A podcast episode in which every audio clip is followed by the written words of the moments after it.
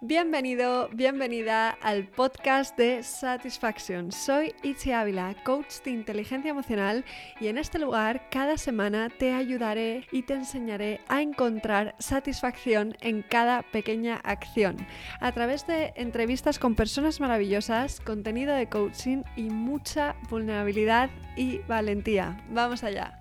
Hoy tengo el placer de presentaros a Tamsin Towson, la reina de la escena, directora de teatro con una trayectoria interminable. Ha dirigido obras como El método Gronholm, Un dios salvaje, Los días de vinos y rosas, En la cama, Fuga, La sesión final de Freud y Héroes. Pero además de todo eso, es coach de comunicación o communication trainer para la empresa británica Dramatic Resources.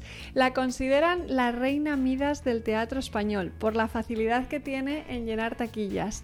Ha dirigido a actores como Luis Merlo, Carmelo Gómez, Maribel Verdú y Aitana Sánchez Gijón, siempre transmitiendo confianza, fortaleza y generosidad. La especialidad de Tamsin es generar espacios seguros donde la creatividad y la expresión de cada persona y cada actor o actriz fluyan. Ella es una de mis mentoras. Nos conocimos hace más de una década cuando empezaba a hacer mis pinitos como actriz y ella me enseñó un mundo nuevo. Gracias a los mensajes potentes de sus juegos teatrales y el entrenamiento teatral que hacíamos en el Museo de Ferrocarril, poco a poco fui descubriendo el coaching, la comunicación no violenta y la importancia de creer en mí misma. Tamsin ha sido toda una fuente de inspiración a nivel personal y profesional para mí y por eso es un placer que esté aquí hoy. Te va a encantar todo lo que tiene que aportar. Así que bienvenida amiga y gracias por estar aquí. Gracias a ti, qué guay, me ha encantado la introducción, qué bien. qué ilusión, de verdad. Así que nada, vamos allá. Lo primero que te voy a preguntar es dónde estabas hace 10 años, un día como hoy, y qué has aprendido desde entonces. ¡Wow! Hace 10 años. Hace 10 años. A ver. Ahora mismo estoy hablando desde Yorkshire y está lloviendo. Entonces seguro, seguro que no estaba en Yorkshire y seguro, seguro no estaba lloviendo. Hace 10 años, 2010, pues era cuando empecé a trabajar como coach, fíjate. ¡Wow! ¡Qué guay! Entonces sí. ¿Y qué he aprendido desde entonces? Pues todo. He aprendido tantas cosas porque trabajando de coach ha tenido un efecto inmediato en mi forma de dirigir, mi forma de dar clases, mm, tanto en la universidad como para actores. Así que he aprendido muchísimas cosas en 10 años. Toda una forma de, de, enseñar. Yo creo que eh, sí, toda una forma de enseñar. Y teatralmente, hace 10 años, no sé qué estaría dirigiendo. Quizás un dios salvaje, no lo sé, pero bueno, ha pasado muchas obras desde entonces y con cada obra va un aprendizaje diferente, claro. Qué bueno, o sea que el, eh, desde que te metiste en el mundo del coaching, ¿no? Como que has aprendido una nueva forma de enseñar, ¿no? Porque como, como directora de teatro eh, tienes una carrera interminable, ¿no? Pero ahora lo combinas también con esa profesión de coaching Dramatic Resources. Entonces, ¿cómo descubriste el coaching y ¿qué, te, qué te ha aportado, ¿no? ¿Qué relación tiene con el teatro? ¿Cómo te ayuda a relacionar estos dos mundos? Pues el tipo de coaching que doy yo en Dramatic Resources está basado en el training teatral. Entonces, es utilizar todas las herramientas que tenemos como personas que trabajan en el teatro, de voz, de expresión, de imaginación, de cercanía, de subir tu estatus personal, bajarlo. ¿Cómo, cómo comunicarte realmente? Todo esto es lo que utilizamos en Dramatic Resources. Entonces, ¿cómo descubrió ellos? Pues ellos descubrieron a mí, porque necesitaban a alguien que era bilingüe en español, pero que era una persona británica y que se dedicó al teatro. Entonces, no, no, no somos muchos. Entonces, ellos me escribieron a mí diciendo, mm, vamos a Madrid a conocerte. Y yo digo, pues perfecto. Y así empecé con ellos y soy un poco un perfect fit para lo que ellos hacen. entonces va muy bien. Qué Sí, entonces, ¿cómo me ha afectado como directora de teatro? Pues yo creo que uno de los mensajes principales de mi trabajo como coach es que no es, no va de ti, no va por ti, no, no, no es sobre tú, es sobre la otra persona. Hmm. Entonces, como directora, ahora, no creo que lo, lo hacía mucho antes, pero más que nunca, nunca intento poner mi criterio a 100 en otra persona, porque es lo que aporta el actor que es importante adentro de unos boundaries, ¿no? Un framework, un, marco que, que, he puesto yo, pero el actor tiene que estar libre y seguro para aportar cosas. Entonces es un poco más eh, eh, la experiencia, más que simplemente dar notas a la gente. Encontrar su propio camino en lugar de que alguien te dice derecho, izquierda, ahora sonríe, ahora pones cara de enfadado que yo sé mm. que este tampoco es la dirección teatral, pero y ahora estoy mucho más de preguntar que da órdenes. Qué diferencia, ¿eh? Porque cuando preguntas abres nuevos mundos que cuando das órdenes como que limitas, ¿no? Al final. Y mm, ¿consideras que el teatro es terapéutico? Eh, ¿Cómo puede el teatro ayudarnos a desarrollar la inteligencia emocional? Sí que creo que el teatro es terapéutico, sí que creo que lo es. Es, mira, ahora mismo estaba con esta conversación porque se, bueno, se vuelve a estrenar, no, no es la palabra. Eh, el método Gronholm nace otra vez después de la parada por, por COVID. Entonces, hablando de cómo se puede hacer la obra con distancias y estas cosas que hay que hacer por norma, estábamos con la idea de que si se menciona el tema de las pruebas, la temperatura, las máscaras, y decidimos que quizás no, quizás la gente tiene que ir al teatro y olvidar para un momento lo que está pasando ahora, no que el mismo obra de teatro les recuerda lo que está pasando. Creo que el teatro es muy importante porque nos lleva a otro espacio, otra realidad en lo que nos podemos olvidar un rato. Y creo que este es muy importante. Qué bueno esto. Está siendo un momento de mucho cambio ahora, ¿no?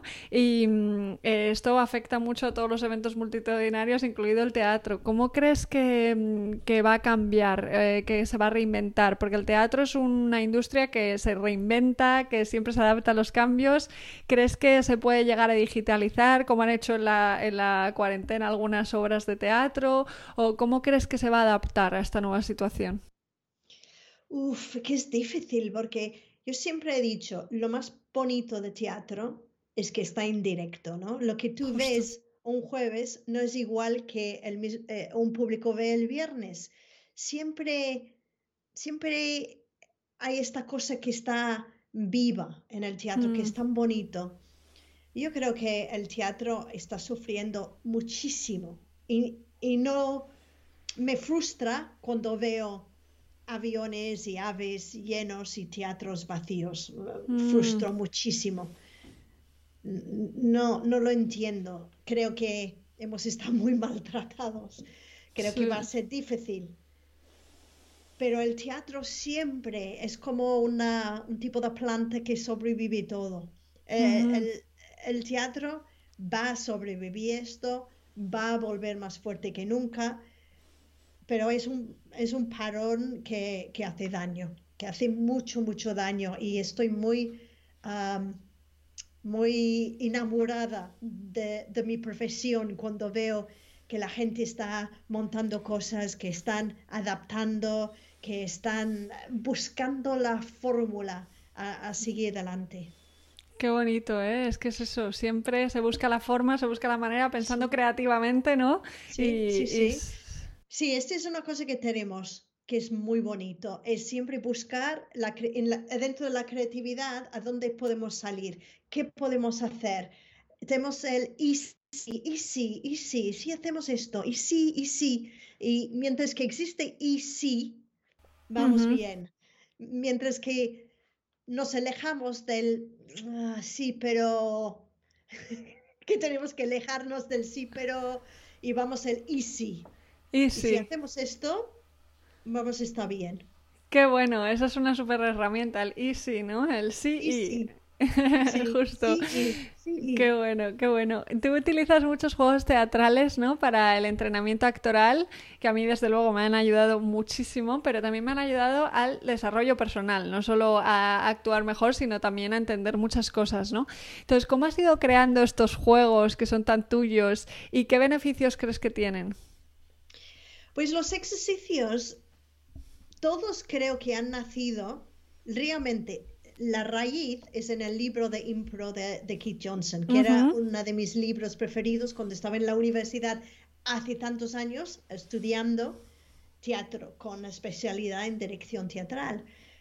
Así que todos estos juegos han ido creciendo, adaptándose, yendo por allí, yendo por allá en práctica. Entonces pasará algo y diré, ah, qué bueno, y lo apunto y lo empiezo a utilizar. Entonces ahora no sé qué es mío, qué es de Keith Johnson y qué es lo de los demás. Cada uno empieza a coger un baúl de cosas que les, que les interesa y que les funciona. Entonces ahora con todo el tema del coaching, el training y hacerlo tan, tan a full, muchísimo de mis juegos están influidos por eso. Mm, qué bueno, porque al final cada persona se crea su propio puzzle, ¿no? De justo lo que has dicho, lo que te va funcionando y, Sí. y es muy bonito eso también, ¿no? O sea, al final la creatividad es, es juntar ideas, ¿no? Me gusta esa definición. Sí, y ser flexible y ir con el, con lo que te, te lleva. Dices, "Uf, está bien, vamos a indagar más por allá, vamos a ir por allá a ver dónde nos, nos, nos lleva. Y también saber que es, es nuevo para cada persona. Yo siempre, como dirigiendo teatro, dando una clase, haciendo una formación de los míos, cada vez que entro por la puerta, estoy abierta a sea lo que sea, que pase lo que pase. No tengo una expectativa clara, no tengo una, necesito que pase esto. No, entro con mi guion leve en mi cabeza de este es un curso de X, de presentaciones, ¿vale? Entonces, acabaremos haciendo presentaciones, obviamente, pero ¿cómo llegamos a que la gente se sienta lo más fuerte y lo más seguro y lo más potente? Ya es el camino que se va a crear en este espacio, en este tiempo, con esta gente. Es igual para una obra de teatro. Claro que puedo pensar, hoy quiero mirar eh, acto 1, escena 2. ¿Cómo? Pues ya veremos. Eso es una super habilidad, ¿eh? Requiere estar muy presente y, al final es que eso es lo que, lo que, lo que exige un poco el teatro, ¿no? El estar totalmente presente, ¿no? Una de las peores cosas que pueden pasar eh, en el teatro es que los actores acaben funcionando un poco en piloto automático después de haber hecho muchas repeticiones, muchas eh, funciones, ¿no? Y pierdan como un poco la espontaneidad y la presencia del momento, ¿no? Creo que hay como un paralelismo entre el peligro de automatizar demasiado las funciones y automatizar demasiado eh, nuestra vida, ¿no? Al crear rutinas demasiado monótonas. Queremos automatizar la base, o sea, te voy a poner un ejemplo con el teatro, ¿no? Queremos auto- automatizar la base para no perder demasiada energía, el texto, los movimientos, las marcas, pero al mismo tiempo estar presentes y vivos, la escucha, la emoción, etcétera, ¿no? Entonces, ¿qué herramientas pueden ayudarles a los actores para mantenerse presentes que nos puedan ayudar a nosotros, a cualquier persona, a no mm, crear demasiada monotonía en nuestra vida y vivir en piloto automático?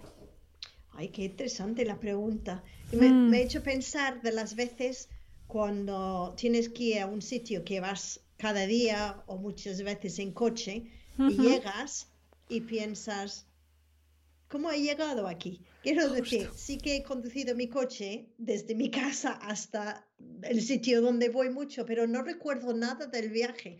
¿Por qué? Porque igual estaba escuchando la radio o estaba pensando en la clase que voy a dar en la universidad cuando llego, no sé. Entonces, sí, este pasa muchas veces y mucha gente va a estar escuchando esto y dice, uy, este me pasa a mí.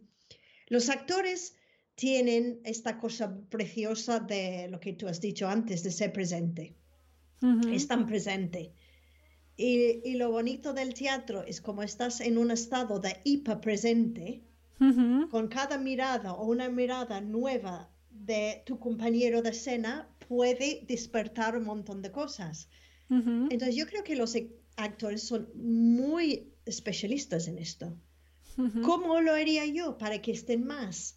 Pues hacer algún juego antes de la función, la visita de la directora a la función para decir, hola, yo estoy aquí, conversaciones con los actores para que estén súper alerta a esta posibilidad.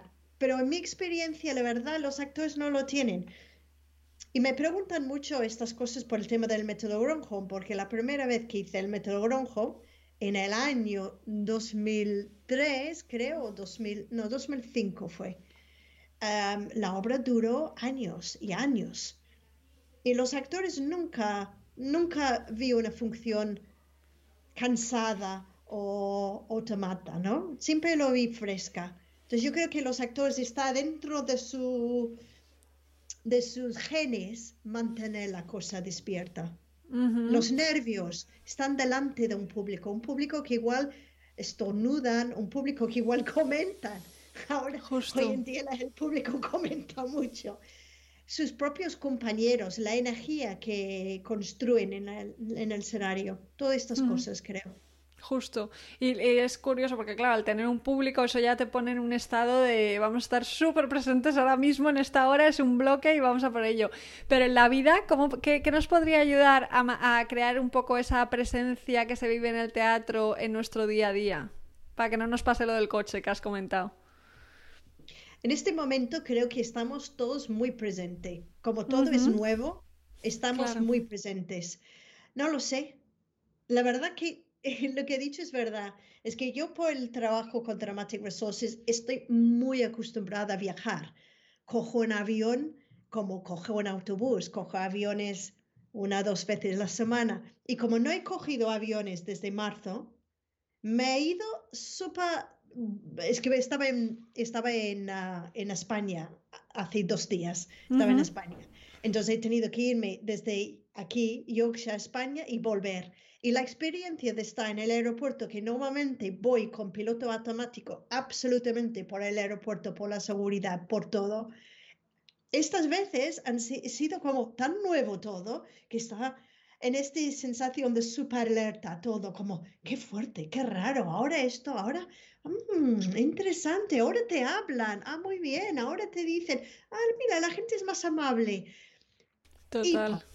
alerta por, por, nuestra nueva normalidad. Entonces yo creo que vamos a estar a un tiempo estando súper alerta. Ahora todas las cosas que podemos hacer digital, todas las reuniones que Zoom, hemos aprendido mirar la cámara, hemos aprendido mostrar energía porque si no nos apagamos. Estamos aprendiendo de nuevo y este sí que nos eh, necesita que estamos súper alertas, muy presentes, porque si no, volvemos a antes y antes no funciona. Justo. Es, eh, es, un poco eso el factor novedad, que si te fijas, los niños, las niñas cuando están creciendo, todo es nuevo, entonces eso les mantiene muy presentes y ahora estamos un poco viviendo eso, o sea que, que a lo mejor ahí está la clave, en añadir un factor novedad para que siempre haya algo que, que nos mantenga presentes, ¿no? Sí, sí, sí, igual sí, igual no tantos que, como, como tenemos que estar viviendo ahora mismo, que es muy Bueno, claro. pero, pero sí, algo, algo nuevo para que siempre estás en plan descubrimiento, ¿no? Siempre está funcionando la cabeza. Justo, justo.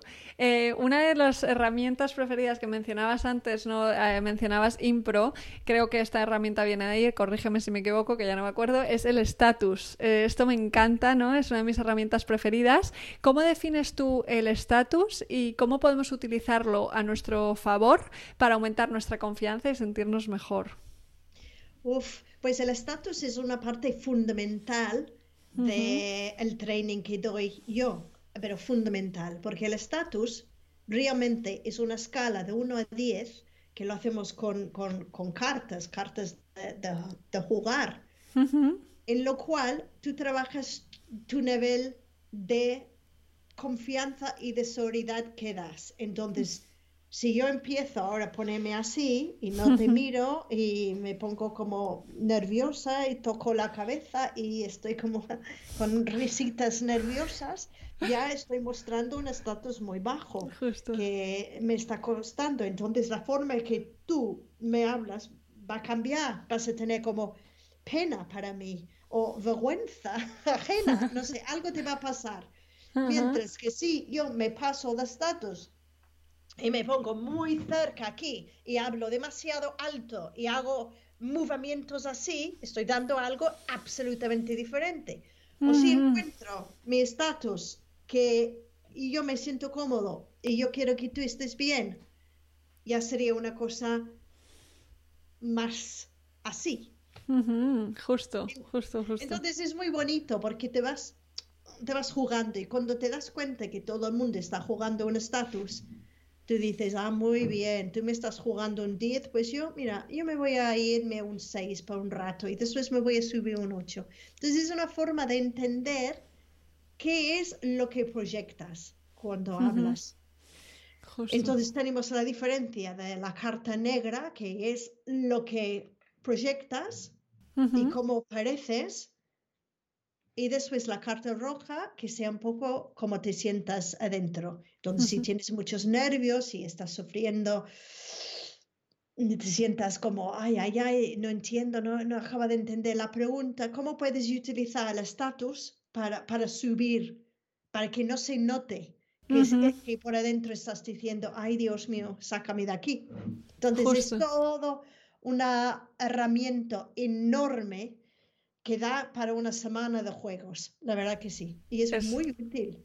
Maravillosa, me encanta, me encanta. Y que luego lo podemos aplicar un poco a la vida también, porque es que esto pasa, no solo se utiliza para el teatro ¿no? y para los personajes, sino también en la vida estamos ahí un poco en, un número de estatus, consciente o inconscientemente, ¿no? Sí, claro, yo lo utilizo más, de hecho, en la vida, pero en el, en el teatro también lo, lo utilizo. Mira, una diferencia entre hace 10 años. Cuando yo dirigí el método Gronholm la primera vez, en 2005, no estaba utilizando toda tanto el estatus. Esta vez que vuelvo a dirigirlo con un reparto fabuloso, con Luis Merlo, con Jorge Bosch, con Marta Belaguer, con Vicente Romero, he utilizado cartas, cartas muy grandes, entonces les doy, entonces digo, en esta escena tú estás proyectando un 10 y tú estás proyectando un 2. Entonces la escena va con la carta. Es, fabuloso. es la forma de mirar las cosas en el teatro. Dices, mira, el Macbeth, ¿qué estatus es? Pues es un 9, porque hay un Lady Macbeth que es un 10. Entonces él no puede ser un 10 porque tiene una persona que le puede influir, que le puede hacer bajar etcétera, etcétera. Justo. Pero el estatus también muchas veces cambia, ¿no? Depende, de, justo lo que decías, podemos estar en un 6 y de repente al rato estar en un 10 o estar en un 2, ¿no? Y hay hay un momento, hay momentos en los que normalmente nos cuesta más estar en un estatus alto, como por ejemplo cuando nos toca ponernos o mostrarnos vulnerables para tener una conversación que sea incómoda o que sea difícil o que esté fuera de nuestra zona de confort, ¿no? Entonces, ¿qué podemos, eh, qué pasos podemos seguir, ¿no? Para eh, expresar lo que más nos cuesta desde un estatus que no sea súper bajo y así abrirnos, poder marcar límites o poder decir lo que realmente necesitamos decir. Wow, pero sí, este es enorme. Hay, hay, hay muchas cosas que se puede hacer. Se puede trabajar la voz, se puede trabajar la mirada, la no moverte mucho, escucha mucho, habla el mínimo, entender muchas cosas, respirar, tenerlo muy en cuenta. Si alguien habla muy rápido porque están nerviosos de, uff, lo que yo le digo, lean back, ¿no? Toma espacio. justo. No está así, como, uff. Es todo una cosa. Pero esto se puede, se puede trabajar y se puede entrenar, ¿no? Entonces, hay una herramienta que, que, yo descubrí gracias a ti, que es la herramienta de la comunicación no violenta, ¿no? Entonces, ahí, eh, esto como la comunicación no violenta, ¿cómo nos podría ayudar a, a expresarnos también en un momento que sea como más vulnerable o más difícil? Pues la, comunicación no violenta viene de Marshall Rosenberg que era un um, negociador de paz. Entonces él inventó una forma, un módulo para seguir que realmente está basado en la empatía y hablar en la otra persona y no en lo que necesitas tú. Y de hecho, la comunicación no violenta, su raíz está en Gandhi, que es la mm. persona que empezaba con todo el tema no violenta. Y a mí me gusta mucho leer sobre Marshall Rosenberg porque él dice que hay dos formas de hablar. Tú puedes hablar como un, un jackal, ¿no? Este perro salvaje, que es comunicación violenta, que es culpar a la gente, el passive aggressive, todas estas cosas, no escuchar, hacer daño con tus palabras o hay la forma de hablar que es la jirafa, que es la forma más de más corazón. Y es muy bonito porque cuando se puede ver en YouTube que él hace estas ah, conferencias, ahora se ha muerto, pero tenía dos como así. Puppets, sí, dos. Como eh. puppets, sí. Entonces decía, wow, es el jackal, porque tú has hecho esto y yo no sé qué, no sé cuántos. Y después el jirafa que tiene empatía. Es muy bonito. Qué bonito, me encanta. Sí, yo diría que la cosa con la, la, comunicación no violenta es decir las cosas muy claramente, pero siempre pensando en la otra persona y utilizando mucho la empatía. Imagino que cuando me decías esto, estabas preocupado porque bla, bla, bla. Entender las razones. Es mm. no tomarlo personalmente. Si alguien te, te habla mal o que, ¡pum!, te transmite algo, no tomarlo personalmente. Es no y el, ¡ah! ¡Qué mal! ¡Qué horror! Y, ah", que empieza a ensuciarse todo. Es simplemente pensar, ¿por qué? ¿Qué está detrás de esto? La frustración puede llegar a la violencia, a la agresividad. Entonces, ¿qué es la frustración que ha provocado esta cosa? Mm, justo profundizar ahí, que es maravilloso. Y es verdad que hay gente que tiende mucho a la agresividad y a ¡ah! has hecho. Y luego hay otras personas que se hacen como súper pequeñitas, ¿no? Y que no son capaces casi de hablar. Eh, en el teatro uno de los grandes miedos, ¿no? Es quedarse en blanco. Y, y, eso no solo le pasa a los actores, a veces también nos podemos quedar en blanco cuando tenemos conversaciones difíciles o cuando nos toca de repente. Claro, nos paralizamos. Hay tanta gente que me dice, en el momento que X persona me dijo tal cosa, me, quedé en blanco y después, horas después, estaba pensando, ¡Ah! debería haber dicho esto, debería haber dicho el otro, debería Y esto es muy negativo porque ya no lo has dicho, entonces solamente te haces daño a, ti mismo. Entonces es una forma de, diseccionar y analizar lo que te han dicho para que estás tranquilo y lo puedes contestar sin ir en plan ¡Ah! blanco estoy mal, me han salido de mi eje, ¿no? Estoy mal, no sé qué decir. Respirar, pensar, toma tu tiempo, explica el impacto que te ha hecho. Cuando dices esto, me siento, ¿cómo te sientas? No esconderlo. Me siento sorprendida, frustrada,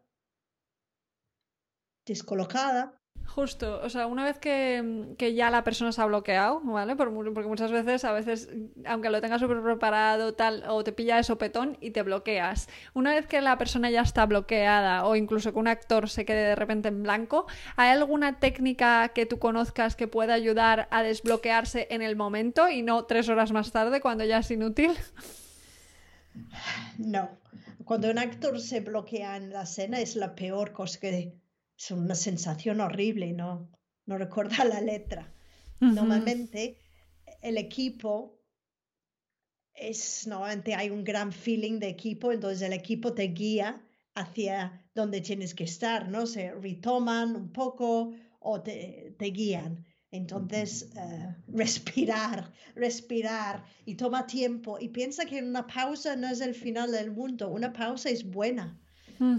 Entonces, a un actor que olvida la letra, para un momento, este momento para el actor le parece una eternidad, pero de hecho es un segundo. Y mil veces he estado en el público viendo la función de un amigo Y me dicen, ¿te, no, ¿te fijaste que me quedé en blanco y no sé qué? ¿Te fijaste? Y digo, ¿qué va? no me he enterado. no, mientras que respiras, sonrías, bueno, no sonrías si estás en medio de una tragedia, pero que tomas tu tiempo, una pausa, no pasará nada. y en la vida real no pasa nada en decir, dame un momento, déjame pensar esto. Es tu mm. tiempo, tú puedes decir lo que quieras. Si necesitas tiempo reaccionar, dilo, no, no, no corres el riesgo de decir algo que no lo has pensado o que no es verdad. ¿Por qué? Toma tu tiempo y decir,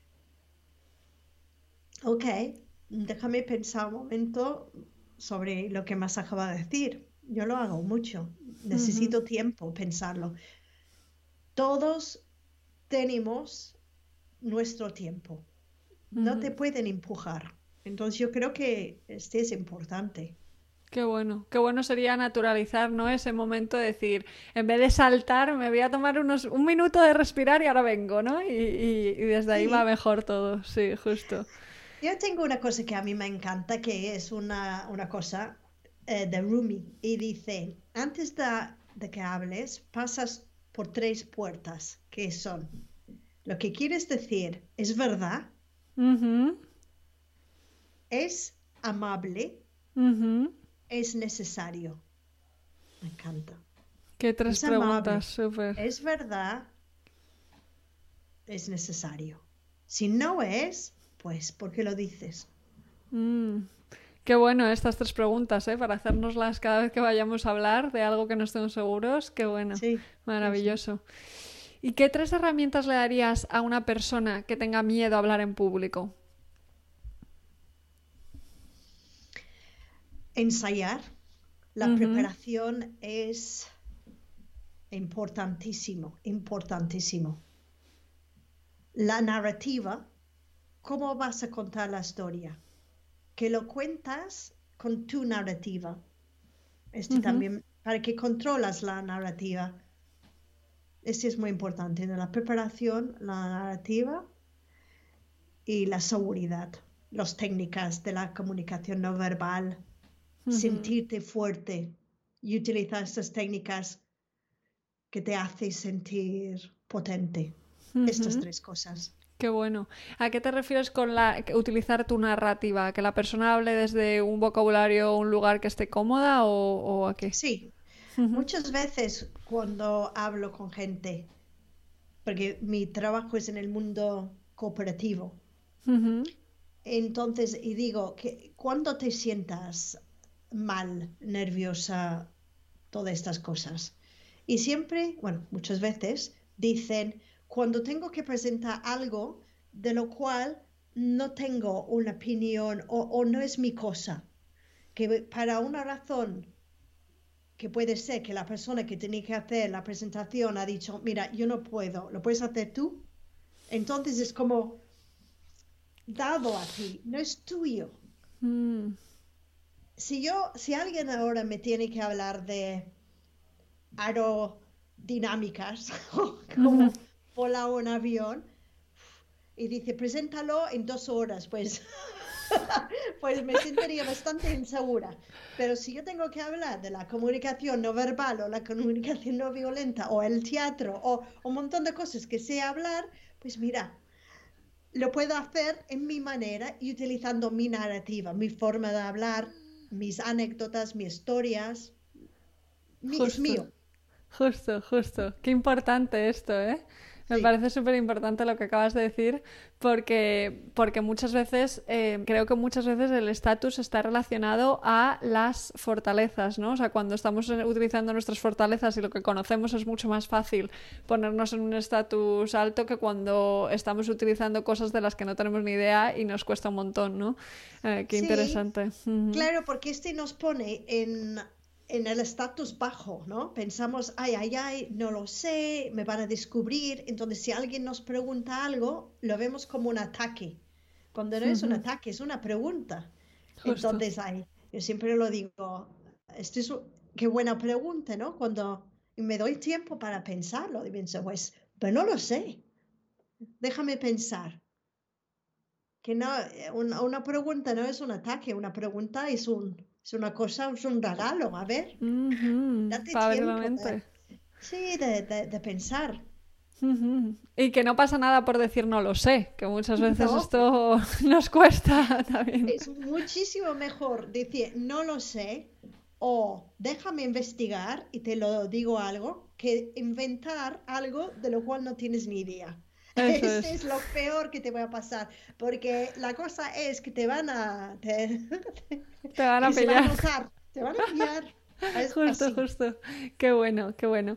Y, y bueno, tú eres una mujer de mucho éxito y a menudo trabajas con mujeres de mucho éxito profesional, ¿no? Pero a veces la confianza no siempre les, les acompaña a estas mujeres, ¿no?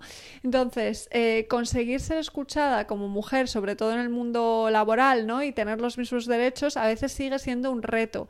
¿Qué le recomendarías a las mujeres con las que trabajas para que consigan, ¿no? expresarse con confianza y qué te ha funcionado a ti como mujer de éxito también? Mm, La experiencia da seguridad. Esto es verdad. Estoy hablando de mí. Hay muchas situaciones que hace años igual habré tenido unas respuestas mías mm, no acertadas, que ahora no los tengo porque, porque tengo la experiencia. Entonces es como, mm, no me vas a pillar allí, esto no va a pasar, porque ahora sé diferente. A mujeres, cuando hago mis, mis sesiones con mujeres, muchas veces se basa en, en la escuchar, escuchar muy bien qué es la situación y, y trabaja sobre cada situación. No, no hay una banda mágica de ahora no vas a tener ningún problema, ahora no vas a sentirte insegura. Claro que sí. La única que puedes hacer es saber qué es lo que te hace sentir insegura y qué efecto tiene en tu cuerpo, en tu voz, en tu mirada, en todo lo que dices y cómo trabajarlo para que no pase. Esta es la única cosa que puedes hacer porque cualquier persona es diferente. Hay gente que me dice, a mí me encanta hablar en público. Hay gente que dice, me horroriza hablar en público.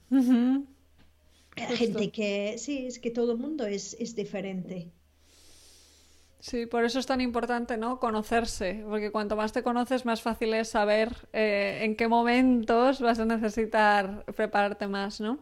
Eh, me acuerdo Sí. de una anécdota que me contaste cuando hablabas ahora de la experiencia y cómo la experiencia también da mucha seguridad, de, de cómo al principio de tu carrera, cuando estrenaste una de tus primeras obras, que, que no tuvo mucho éxito en el público, el primer día del estreno, que fueron todos tus amigos, todos tus seres queridos, eh, te dieron como muy buen feedback, pero luego el feedback no fue tan bueno, el, feedback del público, ¿no? ¿Qué es el feedback y por qué nos asusta tanto? ¿Y eh, cuál es la diferencia entre una crítica constructiva y una destructiva? Ay, qué fuerte. No recuerdo qué obra era para nada, ¿eh? No recuerdo. No recuerdo, para nada. El feedback. Mm.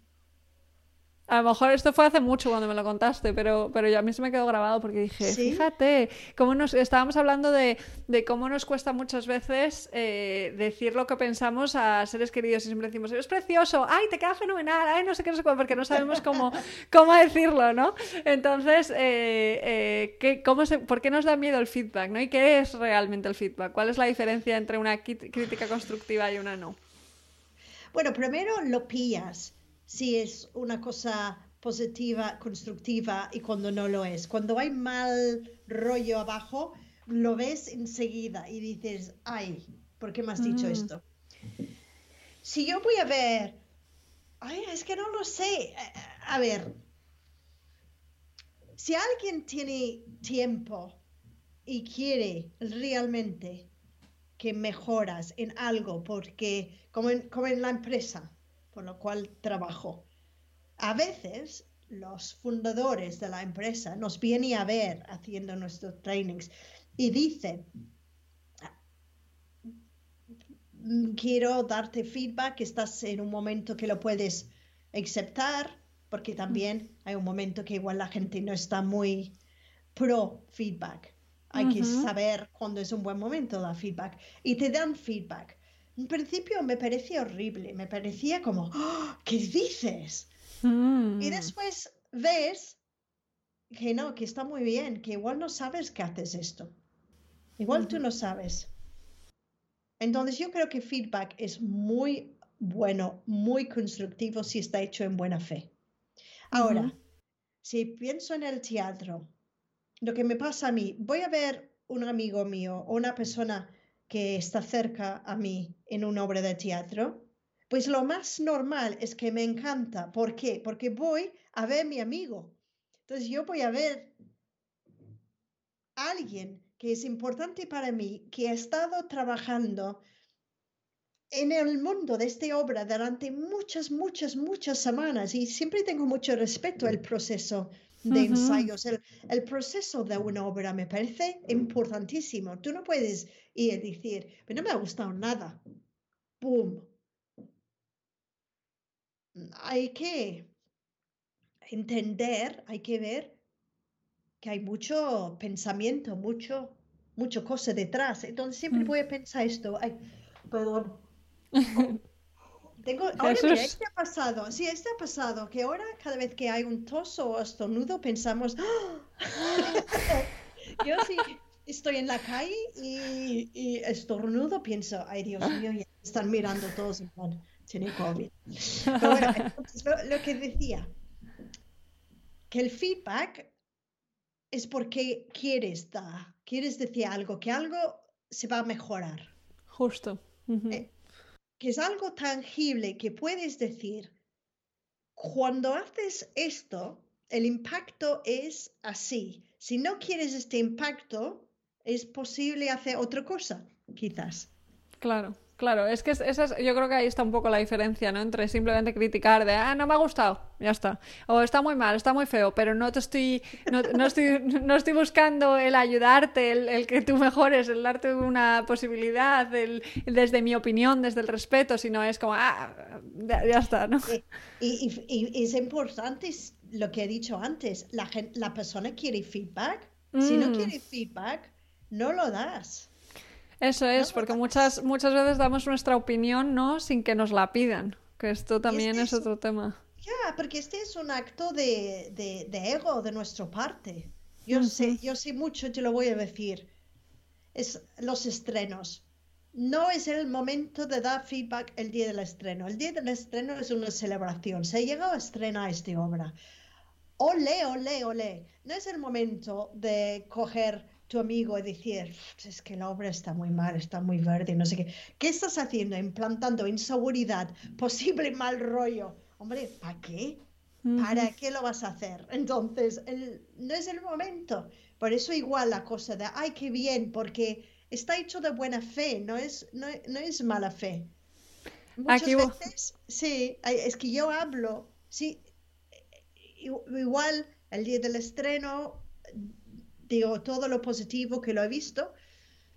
Y si la persona me pregunta, digo, eh, si todavía estás pensando esto en una semana, ah, llámame y hablamos.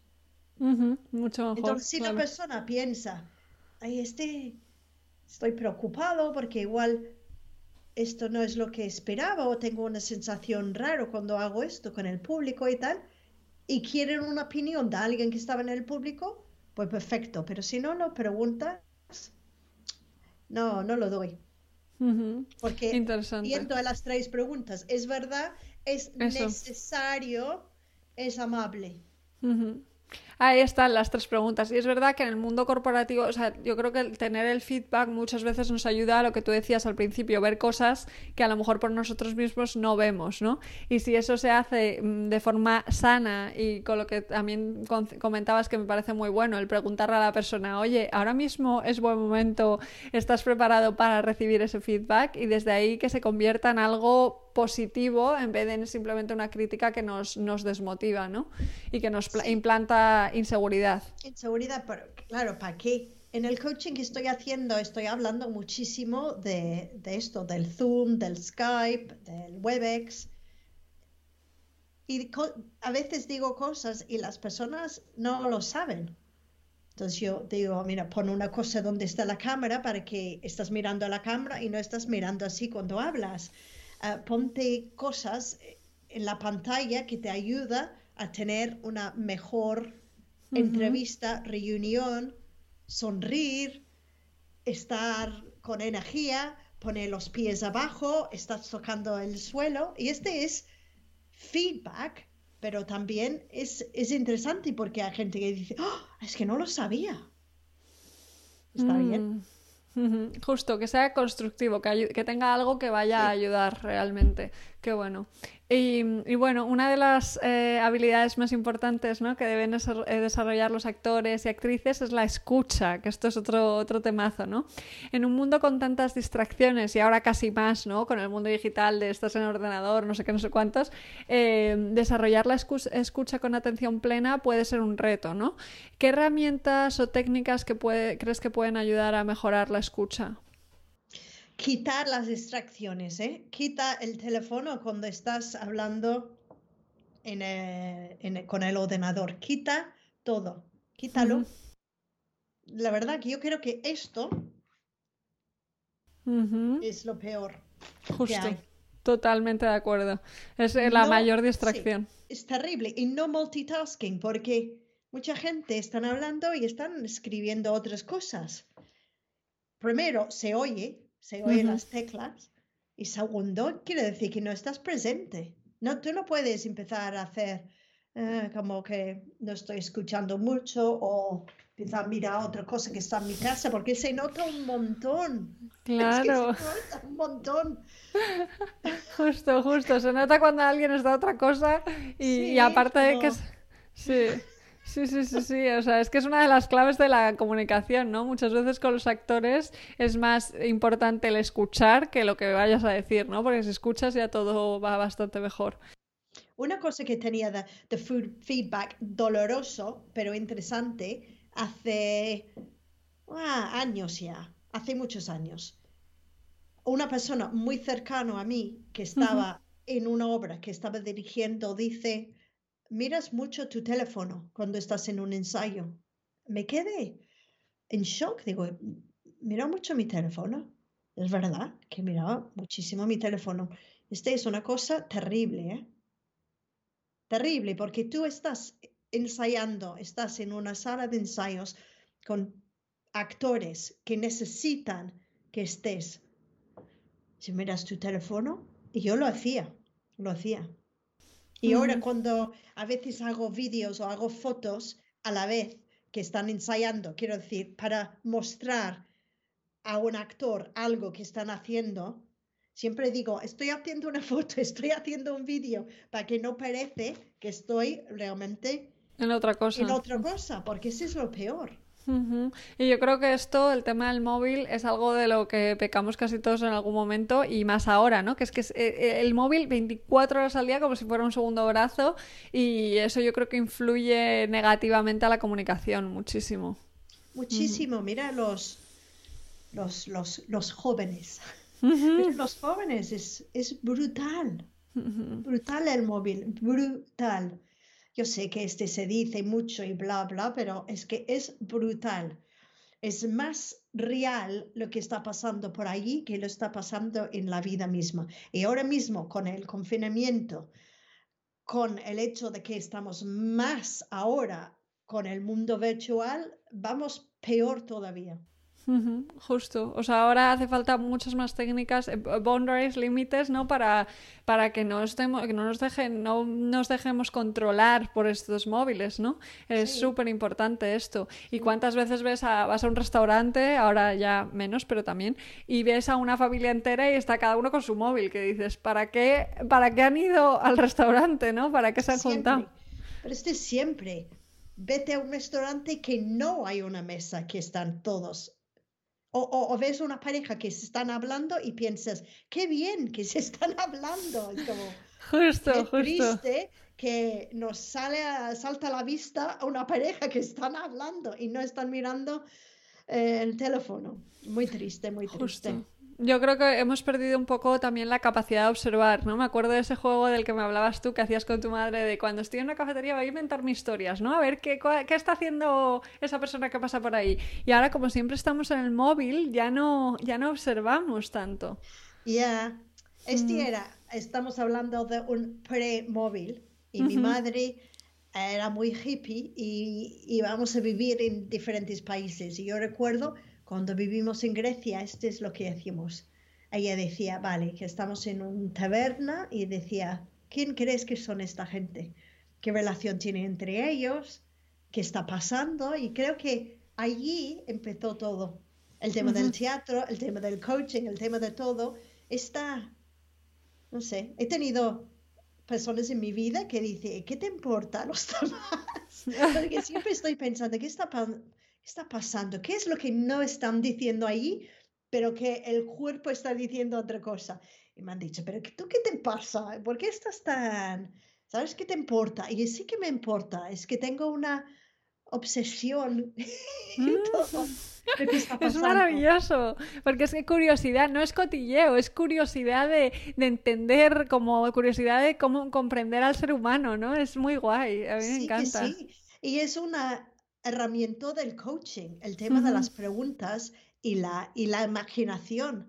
Si alguien te dice algo, aunque no está relacionado, hay una razón. Tenemos un ejercicio que me gusta mucho que se llama la, que está en tu nevera.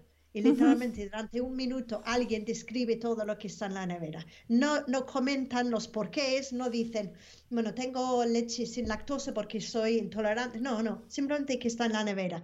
Y después la otra persona, sin saber nada de esta persona, describe exactamente lo que piensa de esta persona, cómo es su vida, qué hace, qué son sus intereses, qué son sus preocupaciones sobre lo que tiene en la nevera. Brutal, ¿eh? Y casi siempre se acerta.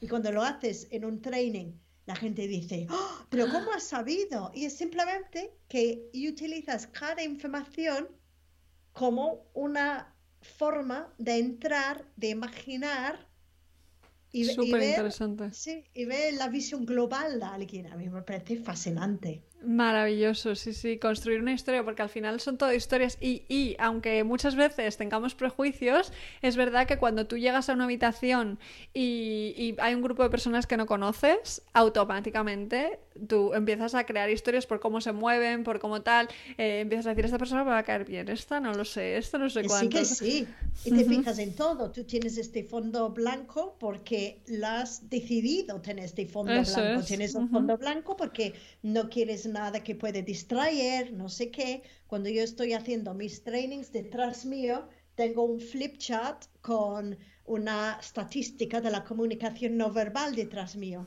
que me parece súper importante, que te enseñaré. ¿Lo tienes ahí? sí, cuando estoy haciendo mi training, tengo esto detrás. Pues así, ¿ves? Míralo, justo, qué bueno. El de la voz verbal y visual. Que eso es súper interesante, ese, ese pie chart. Sí, eh, lo tengo detrás. Así que hay una lección con todo lo que decimos y todo lo que enseñamos. Hemos decidido esto. Justo, qué bueno. Ves ahí la gente que da las noticias y tal, ¿lo ves lo que tienen detrás? En el mundo virtual tienen las librerías y ves que los libros que lo han enseñado son libros que tienen algo que ver con cómo definen ellos mismos. Me parece muy interesante. ¿Qué, decidimos tener detrás? Qué bonito. Eh, eh, desarrollar un poco otra vez y recuperar la capacidad de observación. Qué bueno esto. Es un buen mensaje que sacamos ahí. Y, eso, vamos a ir ahora ya con las preguntas del final, que estas son unas preguntas que hago siempre en todos los episodios, ¿vale? Que se repiten y a ver qué me cuentas. Así que vamos allá. La primera es, eh, ¿quién te ha inspirado especialmente, profesionalmente y por qué? ¿Y a quién te gustaría que entrevistara en un episodio de este podcast? Oh, wow, inspiraciones, hay tantas. Si yo tengo que decir a alguien, es por lo que me han dado. Y este diría mi madre, que ella fliparía que digo esto. Pero porque cuando yo era pequeña, ella iba cada Semana Santa al Royal Shakespeare Company, Stratford upon Avon. Y yo, imagina, siete, ocho, nueve años que tienes que ver obras de Shakespeare, es como, como no mola. Pero allí empecé a interesarme en el teatro en las historias. en las formas tan diferentes que puedes hacer una obra, porque vi la misma obra muchas veces con diferentes compañías y diferentes formas y empecé allí a pensar, wow, qué interesante, qué interesante es el rol de, de la persona que dirige, que es la persona que dice, pues mira, esta obra de Shakespeare lo vamos a hacer en la guerra, la Segunda Guerra Mundial, o lo vamos a hacer en Bosnia, o lo vamos a hacer en Irak, o lo vamos a hacer en un jardín en el siglo XVIII. ¡Wow! Misma obra, mismo mm. texto. ¿Cómo cambia? está diciendo cómo cambia. Entonces, a raíz de mi madre haciendo esto, yo a una edad muy, bueno, muy poca edad, empecé a ver las posibilidades que había en el teatro. Entonces, lo digo a ella. En el podcast. Mm, mm, bueno, cualquier una de los fabulosas de los TED Talks, que soy muy fan, Amy Cuddy, tengo muchos escritos. Hay uno de un Andrew Stanton, que es el es uno de los directores de Pixar que tiene un TED Talk que me encanta. A mí me encantaría esto. Qué bueno. En inglés pronto. sí, y en España, bueno, hay tanta gente, hay tantas personas maravillosas con quien he trabajado que tienen unas historias para contar, unas, bueno, unos mundos. Hay, hay, hay muchísima gente. Así que, no sé. vale. A mí me encanta la gente, a mí me encanta escuchar a la gente. Y las historias, los actores que llevan mil años en ello, las cosas que lo cuentan. Mm, qué ah, bueno, sí, sí. Los actores siempre son interesantes. Y es la gente, o sea, este podcast cuando lo quería hacer en Australia era, me apetecía entrevistar a gente que yo me encontraba por ahí que decía, es que esta persona es tan curiosa, tiene tantas cosas interesantes. O sea, que, que genial. Y en inglés pronto, que lo tengo ahí pendiente. Qué guay. Qué guay. Sí, sí. Y a ver, a ver cuándo, poco a poco, pero lo tengo, lo voy apuntando. Vale, y la siguiente, vamos allá. Es, ¿qué asignatura añadirías en todos los colegios del mundo si pudieras? Mm, absolutamente, el hablar en público, las presentaciones, absolutamente. yo incluiría una asignatura sobre tu presencia, como batallar contra los nervios, cómo explicar, cómo contar, el storytelling, mm. métodos de comunicación, absolutamente. Comunicación visual, comunicación en persona, comunicación en conferencias, también para profesores. Claro, que también esas otras, es para profesores, justo. Mantener la voz viva, que no, no un mm. tono horrendo. Sí, absolutamente. Presencia. Qué bueno, presencia y storytelling has dicho que me encanta también. Qué guay. Qué bueno. Vale, pues seguimos. La siguiente es ¿qué experiencia pasada no querrías repetir, pero que ha cambiado tu vida para mejor? Mm, una vez, hace muchos años, hice una obra y hice una cosa terrible. Que yo había visto una versión, había visto la obra esta cuando tenía 10 años y me había quedado muy grabada, muy grabada, muy grabada, porque era una cosa eh, muy potente para mí y sigue, y sigue siéndolo. Y cuando empecé a hacer la obra, dirigir la misma obra que yo había visto con 10 años, sin realmente saber lo que estaba haciendo, lo copiaba no era mío. Yo estaba recreando la obra que yo la había visto. Y, me pillaron, claro, los actores me pillaron porque alguien había visto un vídeo, un vídeo, creo, un cassette de esta obra. Y dijeron, es muy parecido. Y me di cuenta que yo estaba utilizando la creatividad de otra persona y no el, no, no el mío. Entonces, me llego a dejar de dirigir un año, creo. Solamente tenía 27 años cuando pasó esto, pero me, me hizo cuestionarme realmente mucho.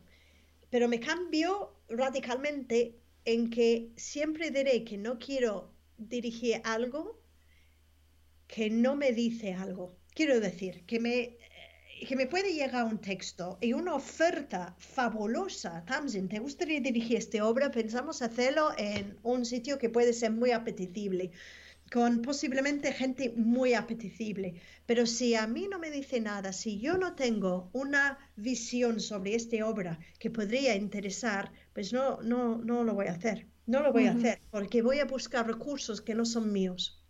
No sé si me habéis explicado. Sí, sí, sí, sí, justo. Volvemos un poco a lo de utilizar tu narrativa que hablábamos antes, ¿no? Que es tan importante. Es tu propia narrativa. Es tu propia narrativa. No lo puedes pillar de los demás. Justo, qué buen aprendizaje este, me encanta.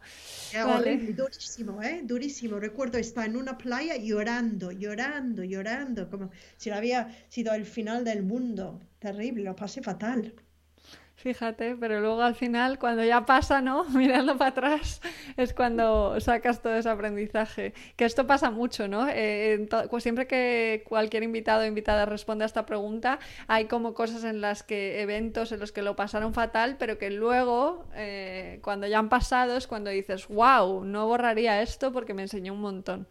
Eh, Desde luego, es verdad, el, el fracaso es el aprendizaje más grande que hay. Mm, Redefinirlo un poco también, ¿no? Que muchas veces luego siempre tiene el aprendizaje por ahí escondido, aunque a veces no lo veamos de primeras. Qué bien. La siguiente sí que es un poco de qué te ha inspirado, que tiene que ver con libros. ¿Cuál es el libro que más recomiendas? Bueno, el Impro de Keith Johnson, Comunicación no violenta de Marshall Rosenberg. Y un libro que estoy, ah no, no lo tengo por aquí, que estoy fascinada, que se llama uh, Weekend Language, que me encanta sobre storytelling, que base en la idea, en, en, el trabajo. Que cuando estamos con amigos hablamos y utilizando metáforas, historias, sentido de humor, muchísimos simili, hablamos en una forma muy viva y muy divertida, weekend language. Y cuando estamos hablando en el trabajo o hablando de lo que hacemos o el producto que vendemos, vamos a un tipo de, lenguaje muy aburrida, muy mm. técnica. Fíjate. Y, este es cómo utilizar el weekend language que sea más viva y divertida cuando estás hablando de cómo funciona un, iPhone. Qué guay, qué guay. Me encanta esto, ¿eh? El lenguaje es súper importante, nos afecta un montón. el libro. Qué bueno, me lo apunto, a leerlo. Los otros dos ya son de mis preferidos también. Qué bien. Y, y, nada, la siguiente es, ¿qué tres cosas haces cada día para cuidarte? a ver, ¿qué cosas hago? me pongo crema de manos. siempre tengo que llevar las manos al lado, siempre. y eh, intento hacer algo que me gusta hacer cada día y no juzgarme. Mm, qué importante. Este mes que he estado en España, pues tengo una casa preciosa y tiene una piscina.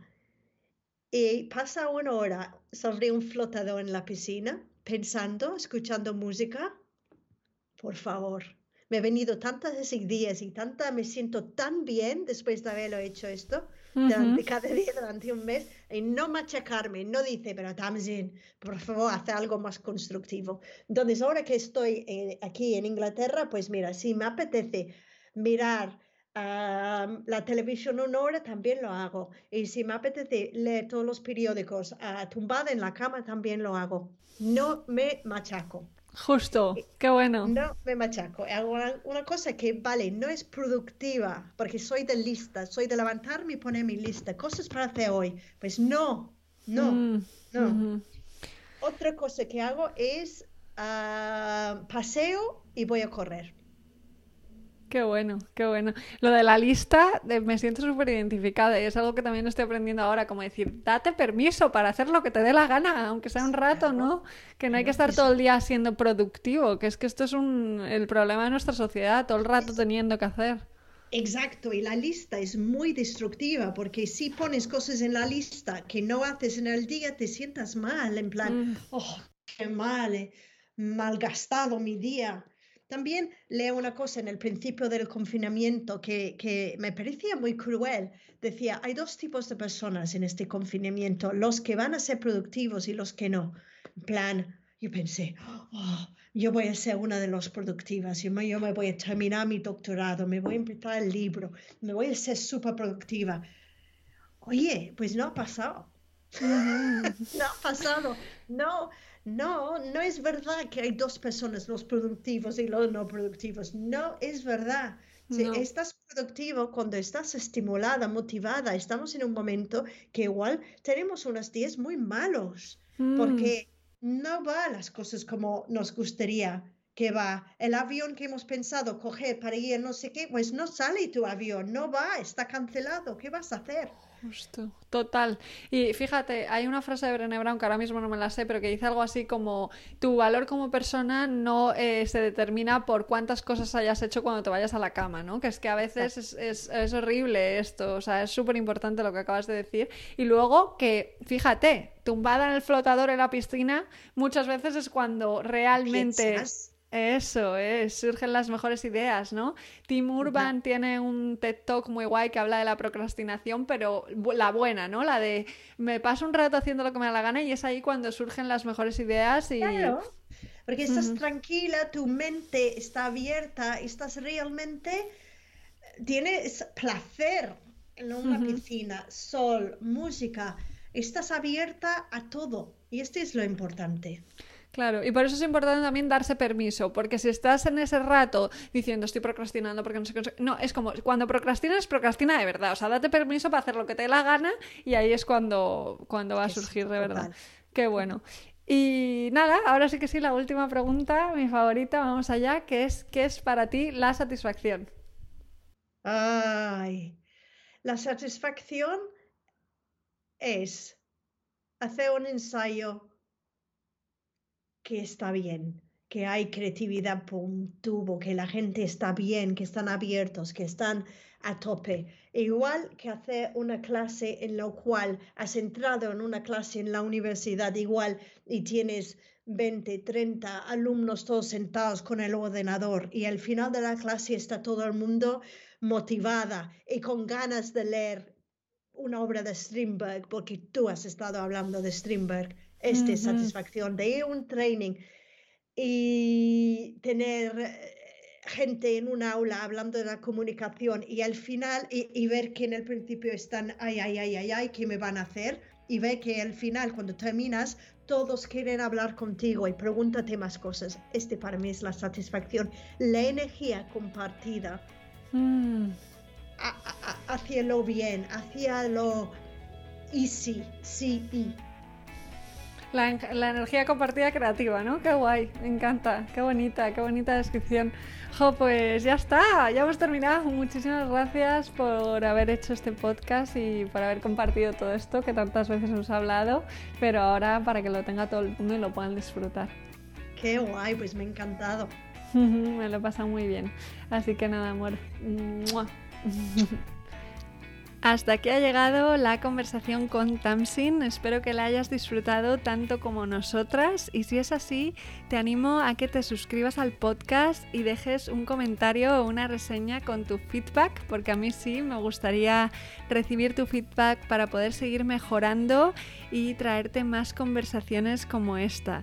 Ya sabes que puedes solicitar una sesión de coaching conmigo gratuita a través de itchiavila.com. La semana que viene, más y mejor. Todo mi amor.